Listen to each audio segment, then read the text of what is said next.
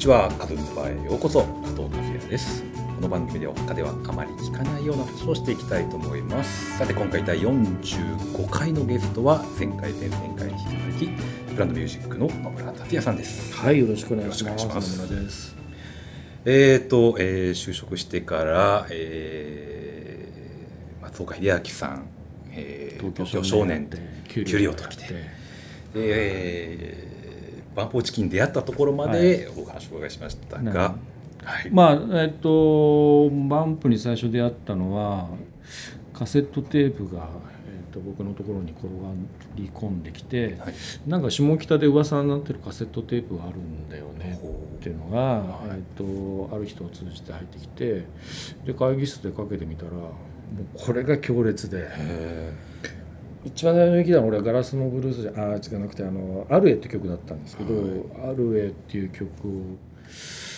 聴いて歌詞を見ながら聴いたり1回目はばざっと聴いてうわすげえいい声だなすごいいいメロディーだなすごいいい歌詞だなってまあでも歌詞だなっていう2回目に聞いたのに歌詞を見ながら聴いたら、はい。すごいいい歌詞だな。うん。歌詞がすごいそのアルエっていう少女の主人公の少あの少女が出てくるんですけど、はい。そのアルエっていう子のその気持ちの変わり具合と窓辺に置いてあるコスモスっていうアイテムがあるんだけどそのコスモスが同時進行的にこう時間軸を追いながら変わっていく様が一曲の中で上手に歌われてていやこの、まあ、テクニックっていうかこの才能すごいなと思って言葉遣いも含めて。でかんまあ感動したっていうかねもうこれは間違いないと思ってですぐメンバーに会いたいと思って、はい翌日ぐらいにもメンバー呼び出してー4人と会ってラブコールをしました。はい。通常だと多分おそらく その前にライブ1回見せてよみたいなことがあるわはいはいけだけどもうライブ見なくていいやぐらい素晴らしいはずだと思って「い。やもうやりたいよ」って一緒にやろうよって言って。でその後の数ヶ月数ヶ月がまああんまり時間も経たないうちに今度ライブ見に行くっつってライブ見に行ったらがっかりしたっていう。えこんなに下手なの？そうですか。まあでもやっぱり素晴らしいアーティストだったし、はい。そのね、演奏の上手下手っていうのは当然まだね上上手になっていくものだしあのそうやってってでなんかその確かに心もとない演奏力ではあったんだよね。他の3人は藤井君以外の3人は。だけど逆にそれが良かったのかもしれないんだけど無理をしないで急にそのアーティストのスケールに見合わないような大きさではやらないできっちりとステップアップしていきましょうっていうことでそのライブハウスをきっちりやってその武道館だなんだみたいなことはもっとずっと先にこう目標としては置いててなんかその足元を固めていくってことをねきっちりやってたっていうのが何年後？もうねそのねバンドのセールスで言ったらとっくにアリーナツアーやってるような時にもずっとライブハウスやってたんだよね。あそうです僕はそうだからまあ正直な話事務所的にはねその金銭的にはアリーナツアーとかやった方がねはい当然いいしあれだったんだけどでもなんかああいう時代をきっちり長くやってきたっていうのはやっぱり後々良かったんじゃないかなってすごく今でも思いますね。その長いアーティうん、スト、実力がちゃんと。になったしそのリリースタームとかも1年に1枚とかっていうそのいわゆる決まったタームじゃないところでやってたしいい曲ができて出すいい曲ができて出すっていうそういうタイムでやってたし、まあ、そういうこうスタンスもお客さんとの信頼関係とかもねすごく取れたしそれはそれですごくいいそのアーティストのスタイルになったなって思うし、なんかそれをお手本としてくれるアーティストが続々とねその後にあの出てきてくれたりとかしててで僕はだからいろんなその他の周りのバンドのスタッフからとかに「ワンプってどういうふうにやってややってるんですか?」みたいなことを僕いいっぱいいろいろインタビューされたっていうかねそのスタッフの人から相談されて、い、ろんな意見を求められたりとか。だからなんかそのバンドの存在感っていう影響だけじゃなくてあり方とかなんかやってきたプロセスだったりとか手法みたいなことにおいてもすごくいろいろ影響を与えることができたんだなと思って。だから僕本当にいろんなバンドのマネージャーとかいろんなバンドのディレクターとかにその話を聞かせてほしいみたいなことを言われて。テレビに出なかったりとかも。テレビにやるとかじゃなくていやまあ本当にこうインナーでねはい。あの話をしたりとかした機会がすあごい多かった。バンプがテレビにあペンそうあんま出ないとか。バンプなんはい。でタイアップやんないのかとか、はい。なんでテレビ出ないのかとかそこら辺のこうどういうこう線引きしてるのかみたいな話だったりとかその理由だったりとかあと紐解いていくとこういうことになってるんだっていうような話をたくさんしたりとかしましたね。うん。まあそういう影響うん。9ので見たことあるんですけど9もうあはいデビューが決まってたのかもしれないですけど、最初はインディーズでやってたからね、はい。2枚出してアルバムを。で3枚目からトイズになって。その時もだからあんまりメジャーデビューっていう言葉を使いたくないって話をしたりとか、うんなるほど、うん。まあ、言われちゃうのは構わないんだけどこっちからメジャーデビューってことは実際いつ実は使ってなかったりとかするんだけど。うんん。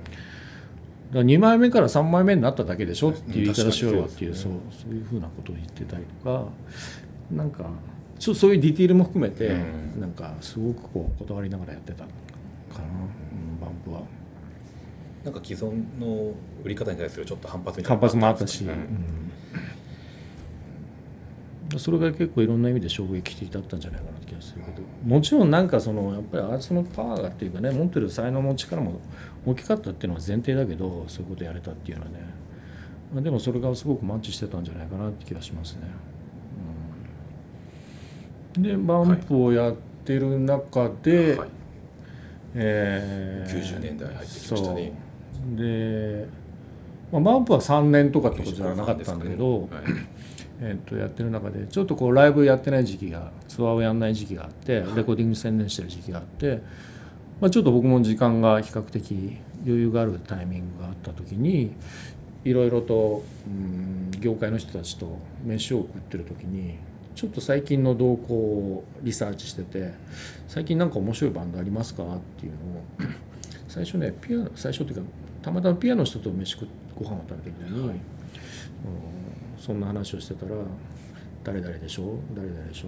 でサカナクションでしょ誰々でしょ誰々でしょ」っつって。だからサカナクションって名前をその日に聞いてで翌日スペシャルの人たちと飯食ってる時にはい「最近なんか面白いバンドいる?」とか言って聞いた時に「誰々でしょ？誰々でしょ？サカナクションでしょ？誰々でしょ？誰々でしょ」2日連続サカナクションの名前が出てきてしかもバンド名変だし。ね。なんだこれと思って。サカナクション、はいと思って。内心こうちょっとキャッチしとこはいうみたいなの思って下調べをし始めて翌日ねサカナクションってバンドは北海道のバンドで、えー、とつい最近インディーズ版を1枚出しましたと「GoToThe Future」というでなんか、えー、と地元のタワーレコードでは売れてるらしいと。で、えーとね、ビクターの新人セクションが囲ってるとで速攻でビクターの新人セクションもちろん、まあ、そのたくさん知ってる人がいたのではい。新人セクションの人に電話をしてはい「サカナクションってバンドを知ってる?」って当然知ってるんだけど はい。ちょっと音聞きたいんだけどつって音届けてもらってはい。聞かせてもらって会社の中でバーって聞いてたら結構人寄ってくんだよねこうやって。へー。うちのスタッフが。はい「野村さんこれ何ですか?」みたいな「これ誰ですか?」みたいな「かっこいいですね」なんつって。もうそれでもうなんか会社内リサーチが終わっててああこのバンドいけそうだななんて思ってでまあ前は急ぎですぐ北海道行きたいんだけどつってメンバーに会ってちょっとこうラブコールしたいんだって話をビクターの人にしてで何月何日に、えっとライブが札幌でライブがあるんでじゃあこれ見に来てくださいよみたいな話になって、はでもう程ないタイミングで札幌に飛んではライブを見に行ってでメンバーと会ってもうその時にはね実は何社かも事務所も来てて。いうん。まあそうですかね。うん。一番ってわけじゃなかったんです一ね番ってわけじゃなくてでコンペティションになっててでそのライブの翌日にメンバーとの面接があって何個かの事務所の中の一人な一人なんだけど。面接そうなんですね。メンバーに面接を受けるみたいな。で、えーとまあ、メンバー曰くなんだけど、はい。その他の事務所の人たちはなんか札幌でそのままやればいいじゃんみたいなこと言ってたんだけど、はい。僕だけ東京に出てきてやるべきだって言ったらしくてなんかそれがなんか他の人たちとこうモチベーションが違ってたように見えたみたいで。で僕というかまあヒップランドを気に入ってくれて、じゃあ一緒にやろうっていうところで始まったのが。だから何年ぐらいですか？え何年だっけ？それ何年とかって言われるのが一番あ苦手なんだよ大まかに2001年ぐらいじゃないあ結構前ですね。もう半ばぐらいか違う違う違う。にあのな2011年ですか？2008年。2008年。はい2009年かな。サカナクションが10周年なのデビュー。あの「GoToTheFuture」を出して。今年で。そう。あ去年で。去年で。2007年だからね調べて。2007 年に GoTo the Future ですね、はい。だから「GoToTheFuture」を出した直後ぐらいに僕は会ってて。で2枚目の「えー、とナイトフィッシング」っていうバンアルバムから一緒にやってる感じで、で実際に東京できてきたのはそのちょ後で。あと、はい。そう3枚目の「新城」ってアルバムは東京でレコーディングして出したんだけどまあその頃からだからそのこのバンドの一つの持ち味っていう部分で言うと今までのギターロックバンドと確実に違ってたのは、まあ、そのシンセキーボード鍵盤が入っててでシーケンス同期打ち込みの音源も一緒に走ってるような音作りで単純にギターロックっていうカテゴリーだけじゃなくてこうダンスミュージックの要素がすごい入っててでこうクラブサウンドとロックサウンドのこう融合みたいなことだったりとかあと歌詞の世界もすごいこう商業的なあのポップスっていうかそういうポップスの世界の歌詞と文学的なすごい歌詞の世界のこう融合であったりとかなんかそういうこう相反する2つのものがこう交わっていく面白みみたいのがあって。でそれをなんかどうどうにかデフォルメできないかなみたいなこともずっと思ったりとかしてて。でこれもまあそもそも僕もあのずっと人がやらないことやりたいっていうのはずっとあったんですけどなんかこうライブ演出でなんかちょっとこうびっくりするようなことやりたいなっていうのを思ってロックバンドが普通クラブで使われてるようなレーザーレーザー光線、はい。はいああいうのをこう持ち込んだらロックバンドとしてこう今までないスタイルになるなみたいなことこれすげえ単純なね、はい。視覚効果イージーな視覚効果なんだけど、でもレーザー光線を買って自前で持ち歩いてるバンドいたら面白いな。そう。でレーザーを買ったの。サカナクションがツアー回るために。ではい。自前のレーザーを持ち歩いてて、はいどんなちっちゃい場所でやってもレーザーがビュンビュン出るっていうライブやったの。そっからはこのバンドちょっとただもんじゃないみたいな話になったなりますよそう。みたいな機のをレーザー積んであるそうレーザー積んであるっていう。なんかこいつらレーザー持ち歩いてるのみんなっていうので、まあまあその視覚演出っていう部分で面白いことやってるバンド出てきたぞみたいな感じになってそっからメンバーも周りのスタッフも僕らも次何やるっていう発想にこう変わっていくんだよね。はいはい。もうずっとレーザー使ないわけですでそれがどんどんどんどんエスカレートしていくみたいな、はい。でサカナクションのいわゆる演出っていうものがどんどんどんどんこう、あのースケールアップしていくみたいなところにつながっていくんだけど一番最初のレーザー買うとこから始まっててあこういうことやっていいんだ。こういうことやるとお客さんびっくりするんだとかっていうのが僕らの中の学習としてこう積み重ねてっていってで挙句6.1チャンネルサラウンドを幕張メッセでやったら面白いじゃないみたいなことになったりとか会場中に照明をぐるっと囲まして照明ですか？照明をね、はい。スピーカーだけじゃなくスピーカーだけじゃなくてはい。その LED バーっていうんだけど、はい。電飾を会場に意識する360 360度したりとか、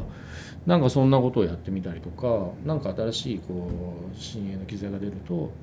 導入してみたりとか。でも片やそのさっき言ったみたいな相反するものの融合っていう部分で言うとすごいハイテクなデジタルの機材も取り込んではいくんだけど人力のアナログのところでどこまで挑戦できるかってことも合わせて並行してやっててで助川さんっていうオイルアートの人がいて、まあ、オイルアートどでかいはい。スクリーンにこう映し出したりする。はオイルアートなん生でてもうそうアナログの極致みたいなもので毎回出すたびに当然ねその形出てくるアートのさ世界観っていうのはあれ変わってくるしなんかそういうものも取り入れてったりだけど最新のデジタルのハイテク機材も取り入れたりっていうのをこう単純にその何を気をつけてサカナクションでやってるかっていうと機材で驚かすんじゃなくてやっぱりその内容的な部分のそのクリエイティブできちっととあと楽曲との融合みたいなところでちゃんとその感動してもらわないとダメで機材のハイテクとかスペックには人が感動するわけじゃないのでなんかそこはやっぱり大事にねやっていきたいなっていうふうに思ってるのがサカナクションのこうライブ演出だったりとか気をつけてるところだったりするのかなっていう感じがすごいしますけど。まあ、そこはお客さんも理解してもらえてるので、なんか単純に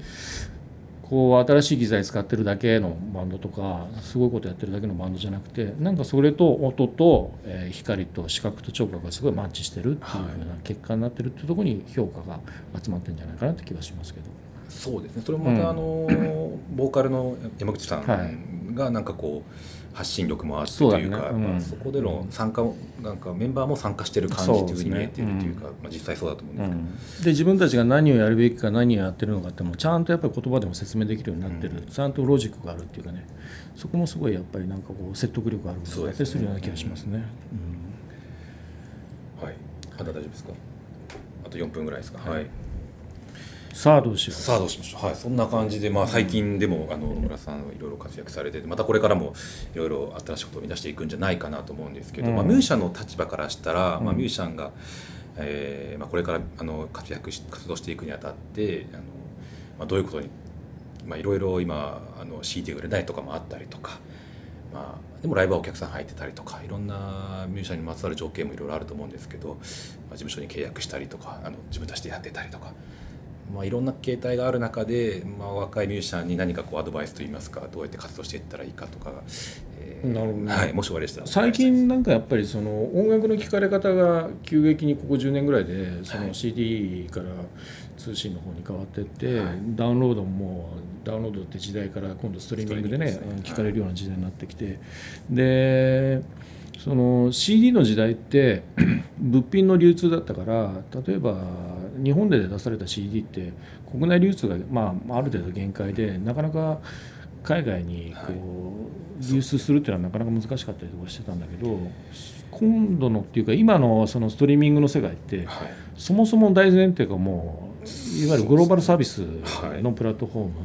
YouTube にしてもあ Apple Music にしても Spotify にしてもみんなグローバルサービスでなんか一回アップロードすると日本だけじゃなくても世界中で聴けるような状況になってるっていうところで、そうものすごく今インターナショナルになっててでうちのアーストでいうとザ・フィンっていうバンドがいてザ・フィンっていうバンドはもうなんか出だしから世界で同時に聴かれてるような状況ができてたりとかしてて現象として面白いなってすごく思ったりもしててだからこれからこう出てくるアーティストって簡単に言ってあの簡単にね難しいことじゃなくて簡単に世界を目指せるような状況っていうのは実はあるんだぞっていうのをなんか分かってこうそれが前提でこう音楽活動し始めると夢が広がっていくんじゃないかなってすごい気がするのとあとこの間この 2月にフィンが中国でツアーをやって10カ所でライブ1,000人ぐらいのライブハウスは10カ所回ったんだけど全部ソールドアウトしたのね。日本より実は売れててフィンは。で中国も僕がかつて10年前に中国行った時はそのこの国は海賊版の国なんで、はいえそういう印象でしたね。CD なんか出してもうん。儲かんないですよ諦めてくださいねそこだけはって言われてたのが今や中国行くとその向こうにも配信のサービスがあってテンセントとかネットイースとかっていうあのサービスがあるんだけどそういう人たちがちゃんとライツの話とライセンスの話をしてくるんですよね。でライセンスしてほしい。ライセンスしてほしいってことでちゃんと権利を守りますってことなんだけどなんかそういうふうにこう中国っていう巨大な13人13億のねこうマーケットも今やその音楽活動の場になり得始めてるっていうところもものすごくこう夢が広がる状況になってきてるしなんかその日本の国内だけでいうと CD も売れなくなってそのストリーミングやダウンロードなんて単価が落ちてってその権利から発生する金額っていうのはどんどん減ってんだけどみたいなことをすごくこう悲観的に言われるんだけどでももうちょっと視野を広くしていくとすごくこうグローバルにやっていくことが簡単にっていうことが使えるようにない。り始めてきた状況があってそこが面白いんじゃないかなってうんすごい夢が広がっていく。もう中国なんか行ってみると本当にすごいびっくりする。13人13億の人たちがねあそこに暮らしてて、うんと日本の1億2,000万人の人たちが100円使う1人100円使う額とさ13億だったらさ1人10円しか使わなくても日本の人が、ね、100円使うぐらいのものになっていくってことの、まあ、単純計算すればねそれぐらいのことなわけであって中国で1回聞かれる金額がチケット代ちょっと安かったりしたとしてもいやその分母を考えたらね全然でかいと思うしそういう部分で面白いなと思うのとあとだから今うちはイントっていうセクションを作って、音楽だけじゃなくて映像演出プログラム演出みたいないわゆるメディアアーティストも育てていきたいなと思って、でそういう人たちって言葉じゃなくていわゆる視覚の部分で訴えることができるからそれこそグローバルにねこうその作品が世界に通用していくんじゃないかなっていうふうに思ったりとかしててなんかそういうこうクリエイターも応援していきたいなっていうふうに今思ってますね。はい、ということで今世界に目が向いてます。ありがとうございました。この度ますます今後も音楽だけじゃなくいろいろ活動されていくと。あとスパラクはね。話はそこにも。まあ、ラクアから世界に、そうですね、向けて、まあ、サウナは宇宙とつ ながるっていうのもありますね。サウナーなんだ。まあ、そうですね、僕も好きで、はい、サウナーです。ラクアはサウナで、サウナでいうと何番目ぐらいのポジションなの？ああ、で、まあ、だい、だいぶ上位だと思います。東京にあるサウナでは特に。